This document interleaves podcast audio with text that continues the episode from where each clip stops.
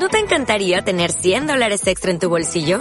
Haz que un experto bilingüe de TurboTax declare tus impuestos para el 31 de marzo y obtén 100 dólares de vuelta al instante. Porque no importa cuáles hayan sido tus logros del año pasado, TurboTax hace que cuenten. Obtén 100 dólares de vuelta y tus impuestos con 100% de precisión. Solo con Intuit TurboTax. Debes declarar para el 31 de marzo. Crédito solo aplicable al costo de la presentación federal con TurboTax Full Service. Oferta sujeta a cambios o cancelación en cualquier momento. Río de la Vida te ofrecemos nuestro invitado del día. Bueno, pues hoy eh, de entrevistado del día ni qué decir tiene, ¿eh? Ángel Luis Aceituno para hablarnos de esa eh, lavera, ¿no? Ese salmónidos en lavera que vamos a pescar en el día de hoy. Buenas tardes, Ángel, otra vez. Muy buenas tardes, compañero. ¿Cómo estamos? ¿Cómo estamos, pues, Ángel? Pues mira, ya hemos terminado, hemos terminado la faena y ya en casita reposando ya un poquito. Bueno, digo que tiene, Oscar, tiene, tiene voz de ser muy majo este chico. ¿eh? Eh, sí, sí, sí. Bueno, y creo que le hemos conocido en Salamanca, en el Tormes, un día, no, puede ser, ¿no? No, no, no lo hemos conocido. Yo lo conocí cuando, Ángel, si no me equivoco, tuviste ese problema en la rodilla, que estuvimos, ah, sí, sí. estuvimos hablando, te pregunté qué tal estabas, pero en persona creo operaron, que no nos conocemos. Me operaron ya hace ya un par de años. Que, que con y... perdón de la palabra te habían jodido el reo ese año, ¿no? Pues, bueno, eh, me operaron y, hay cosas ya que, que, bueno, pues mismamente la competición dejé de, dejé de competir porque, porque bueno, tenía una, tenía una fractura bastante de menisco bastante complicada y, y, bueno, pues aún tengo molestias. Eh, si, si me tiro una jornada un poco, bueno, estos ríos ya sabéis, mucha piedra y, y hay que saltar mucho y bueno, pues, pues eso, una jornada entera dándole, pues al final te resientes y ya hay que, hay, hay que ir más tranquilo. Ángel Luis, ¿por qué? ¿Por qué la mosca? ¿Por qué pescar a mosca y por qué salmónidos? Pues mira, yo empecé, a, eh, bueno, lógicamente empecé a pescar eh, pues hace muchísimos años, pero la mosca, la mosca pues probablemente ya la mitad de mi vida, igual ya 20 años o por ahí pescando a mosca. Eh, ¿Cómo empecé? Pues yo qué sé, igual leyendo artículos de, revistas y demás y, no sé, aquí Aquí la verdad es que estos ríos nuestros, esta zona nuestra, el tema de la mosca era algo que, que los que empezamos a pescar aquí fuimos, fuimos totalmente autodidactas. Eh, sí que es verdad que, bueno, pues eso, revistas de Dánica, Trofeo Pesca, veíamos cosas y tal, pero, pero aquí no teníamos una tienda de pesca no teníamos a quién preguntar. Eh, yo qué sé, yo he gastado mucho dinero en cosas que, que, al final comprabas cuando y ya cuando van pasando unos años dices, ¿y esto para qué? Y que posiblemente ahora so, con un solo clic lo tenemos. Joder. eh, entras en YouTube, eh, yo qué sé, en, si es que ha cambiado muchísimo, ha cambiado muchísimo esto. Bueno, de sobra eres conocido por muchos, tanto por el río como en las redes sociales, pero háblanos de esas gargantas de la Vera y sus ríos. ¿Por qué son tan especiales para ti? Pues yo creo que eh, por el enclave, la verdad es que, que, es una maravilla. El sur de Gredos, vamos, el sur y el, el norte. Eh, Gredos es una maravilla. Y, y yo qué sé, pues pues es un paraíso. La verdad es que ¿Dónde puedes pescar? Eh, hay eh, las truchas de aquí son, son truchas que, que, tienen unas libreas preciosas, truchas que pelean muchísimo. La verdad es que sí que. Para el tamaño que tienen, ¿no? tiran una barbaridad. Sí. No, mira, el otro día salí de pesca y clavé una trucha que, que podría tener 30 centímetros y te aseguro que me puso en apuros, ¿eh? O sea, clavar un pez de eso aquí con tanta piedra que ense enseguida la trucha, en el momento que la clavas, va a buscar el meterse el enrocarse en el fondo y tal, y una trucha de esa, hay que tener en cuenta que son ríos muy rápidos. El pez está en constante movimiento y estos peces están súper musculados. Sí. Entonces, pues clavar una trucha, ya te digo, pero que no hace falta clavar una de, de 30 centímetros, o sea, con una trucha de 20 y pico centímetros hay veces que, que, te mete la punta, que te lleva el puntal de la caña hacia el agua, o sea, es increíble. La verdad que yo estoy deseando de volver hace muchísimos años que no voy, muchísimos. Este año mi padre me lo ha propuesto ya, porque la verdad que me encanta y es un, aparte de, aparte de pescar y quitarnos ese mono, ese vicio que tenemos, es un paraíso, o sea, tú estás ahí y desconectas totalmente. Sí, eh, la verdad que sí. Vemos que estos ríos tienen una capacidad reproductora muy fuerte. ¿Esto a qué es debido, Ángel? Pues yo creo eh, que en parte es por la calidad del agua. Eh, la verdad es que pocos sitios hay en, España, por decir, que puedas ir eh, pescando y pararte, sentarte en una piedra y echar un trago de agua del mismo río. Yo creo que la calidad del agua, los fondos rocosos, el agua súper oxigenada, o sea, agua súper batiente, y, y, creo que creo que, se debe a eso. Eh, luego hay un hándicap eh, bastante fuerte que, que son ríos que son tan rápidos que cuando vienen esas borrascas del Atlántico tan fuertes, eh, descargan una cantidad de litros enormes aquí en, la, en las montañas y, y, hay veces que se producen crecidas bestiales, ¿eh? bestiales que, que, claro, lógicamente, pues esos años causan, causan bajas. Ya estoy escuchando comentarios, por ejemplo, este año del Sí. Torme, del Alto Torme, que está un poquito delicado, comentan por ahí. eh, Sí, que está bastante complicado. sociales. Están diciendo que está, le está costando a la gente coger truchas. Sí, y no, y no creo que es porque, porque por aquí por la cara sur ya nos queda muy poquita nieve. No será Eh, por, no será por los incendios. Y las, y cuando llueve se cae toda la, no sé, ¿eh? es mi forma de pensar. No, aquí, aquí ya te digo, aquí, aquí hay, hay años que, que, que, que es que son crecidas tan fuertes que es que dire- directamente cambia el curso del río, ¿eh?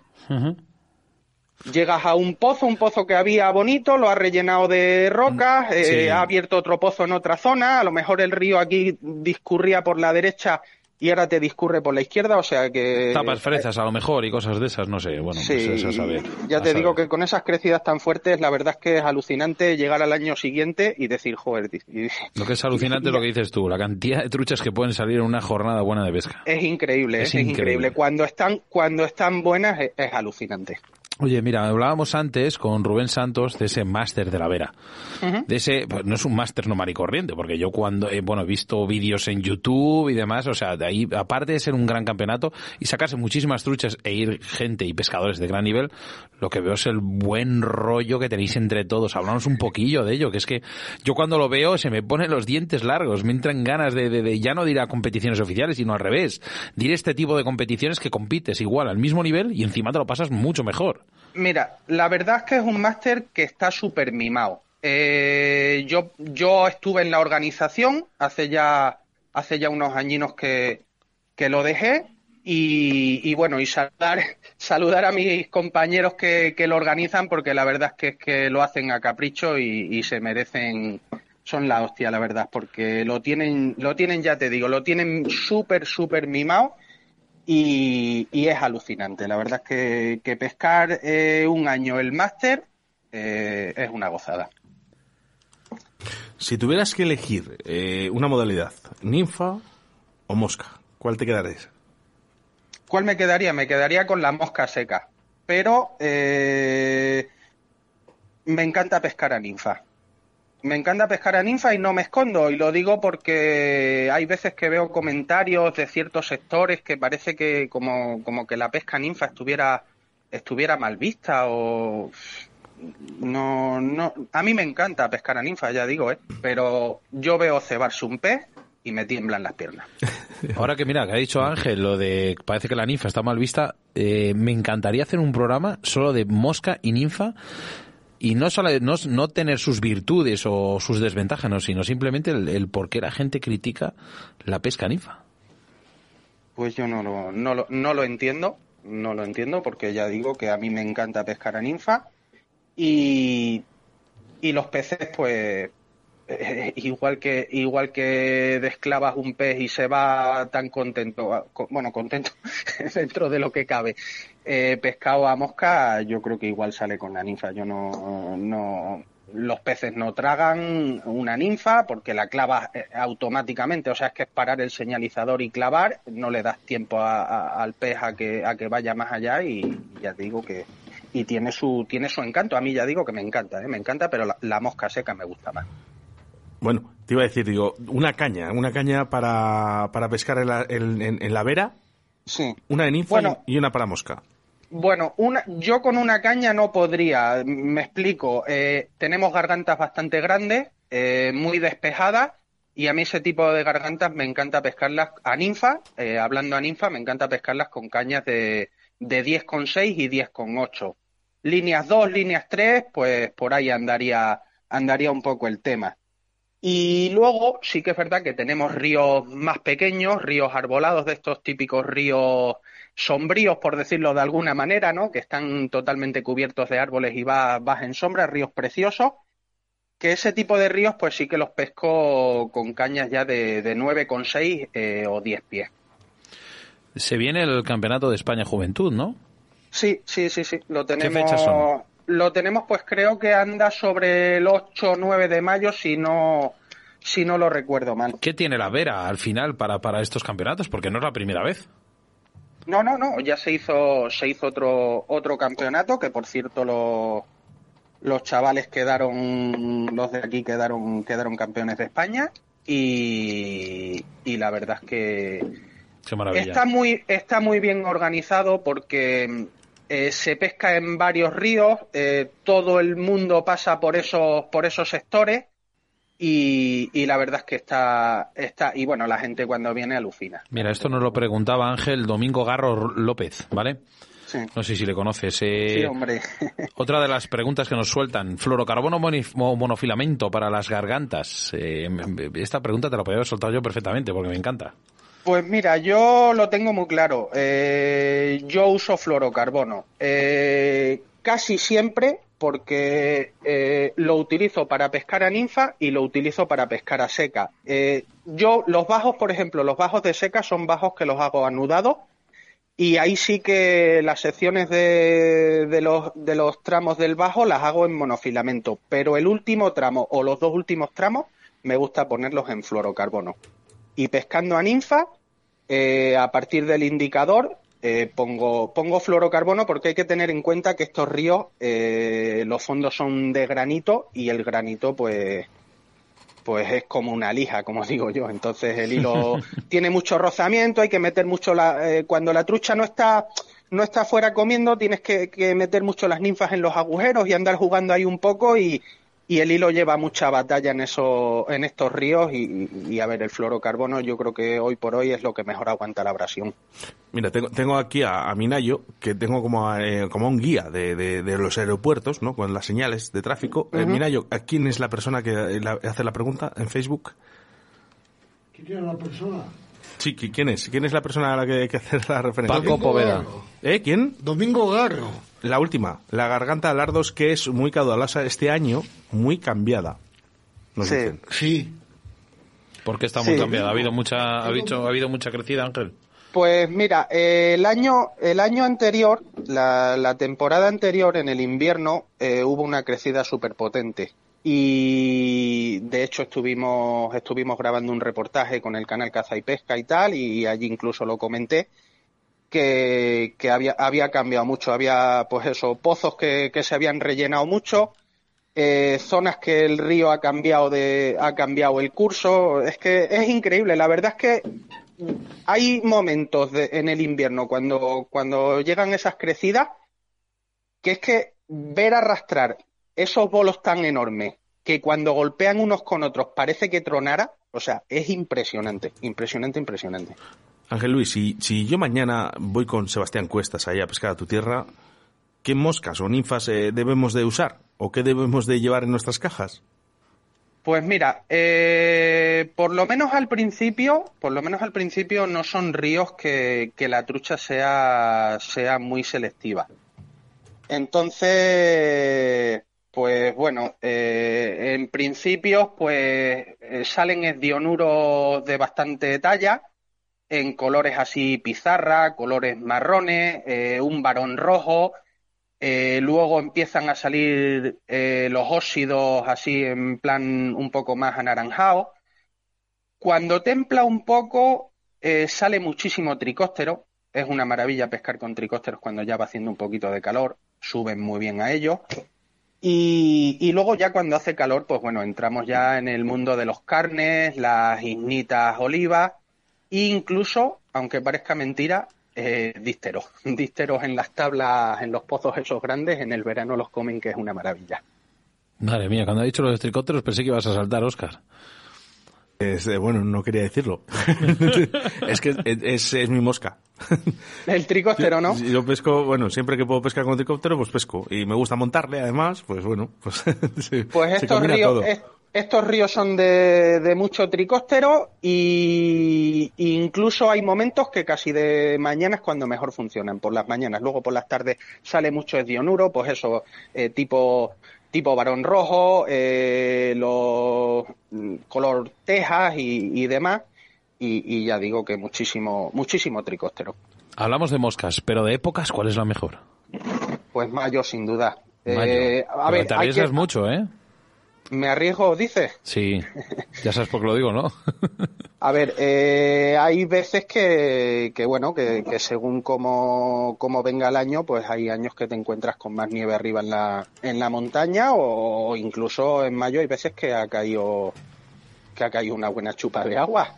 Pero, pero mayo, mayo es, a ver, hay que tener en cuenta que esto es Extremadura. Entonces, yo que sé, aquí hay incluso días en marzo que el sol pica, ¿eh? Eh, mayo, ya digo, mayo es el mejor mes. Eh, eh, por si, si, afinamos más, quizás vamos a decir que a partir de, del 15, por decir algo. Pero, pero mayo es el mejor mes. Ya las truchas suben muy bien a mosca. Y luego junio, pues lo que digo, como estamos en Extremadura, pues aquí el sol, el sol calienta de lo lindo y junio ya igual toca madrugar. mayo te permite estar pescando prácticamente todo el día hacer una paradita al mediodía para ir a comer y tal, pero, pero están picando desde por la mañana hasta, hasta la noche. Eso, eso es lo nuestro, Ángel, lo de la paradita para comer y tal, eso es lo nuestro. Hombre, eso, eso, eso no puede faltar, eso no puede faltar. Oye, hemos hablado del tema de, mm, de, las crecidas, de mayo, bueno, de deshielos y demás. Esto es un río súper físico. ¿Necesitamos algún tipo de material en especial? Eh, ¿Botas con clavos o demás? Cuéntanos un poco. Sí, mira, yo, bueno, eh, a principio, pues, pues yo lo que suelo utilizar es, un pantalón polar, porque bueno, aquí la, por lo que digo, como estamos en Extremadura, la, los deshielos empiezan pronto y al principio de temporada y eso, pues, pues el agua sí que baja fría. Entonces un pantaloncillo polar. Luego ya cuando empieza a calentar, yo lo que pesco es con esos típicos pantalones finísimos, finísimos que, que se secan, se secan al segundo y luego, importante, unas botas de unas botas de badeo con, con los clavos de tusteno. Eh, hay zonas que, que, la piedra cría como una especie de, de alga o de babilla que, que la verdad es que, pisas una piedra de esas y puede ser peligroso. Sobre luego también sí sí sí, sí, por favor.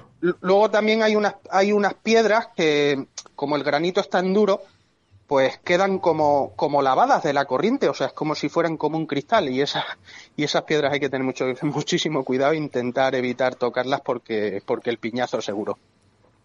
Quería comentarte sobre la normativa de la pesca en Extremadura en los años 2021. Eh, ¿Cambiarías algo?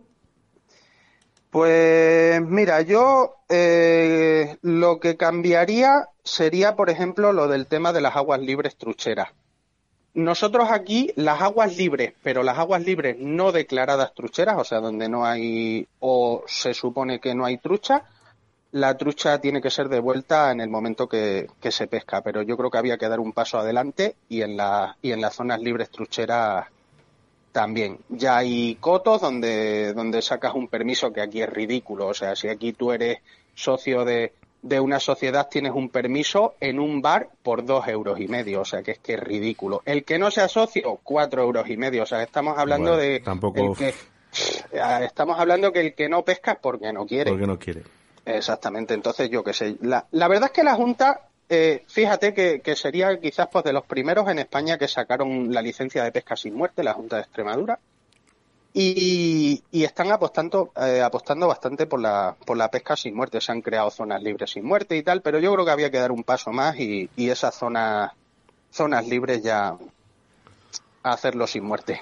Ángel, nos ha chivado un pajarito que eres un enamorado de la pesca del reo en Asturias y que todos los años además eres fiel a, esa cita, ¿eh? más concretamente en el río Cares además. ¿eh? Sí, sí, sí, ahí ya me tocas la espina. de hecho, de hecho nada más empezar en la entrevista, eh, mediante Facebook, había llegado un comentario sobre algo de un reo y demás, ¿eh? Ajá. ¿Qué tiene de especial para ti este pez? Bueno, eh, yo digo una cosa. Eh, yo salí a pescar, por ejemplo, fuera de España y, y me he encontrado con ríos, sí, ríos bonitos, ríos con permisos carísimos y ríos llenos de truchas arcoíris, o sea, repoblación pura y dura.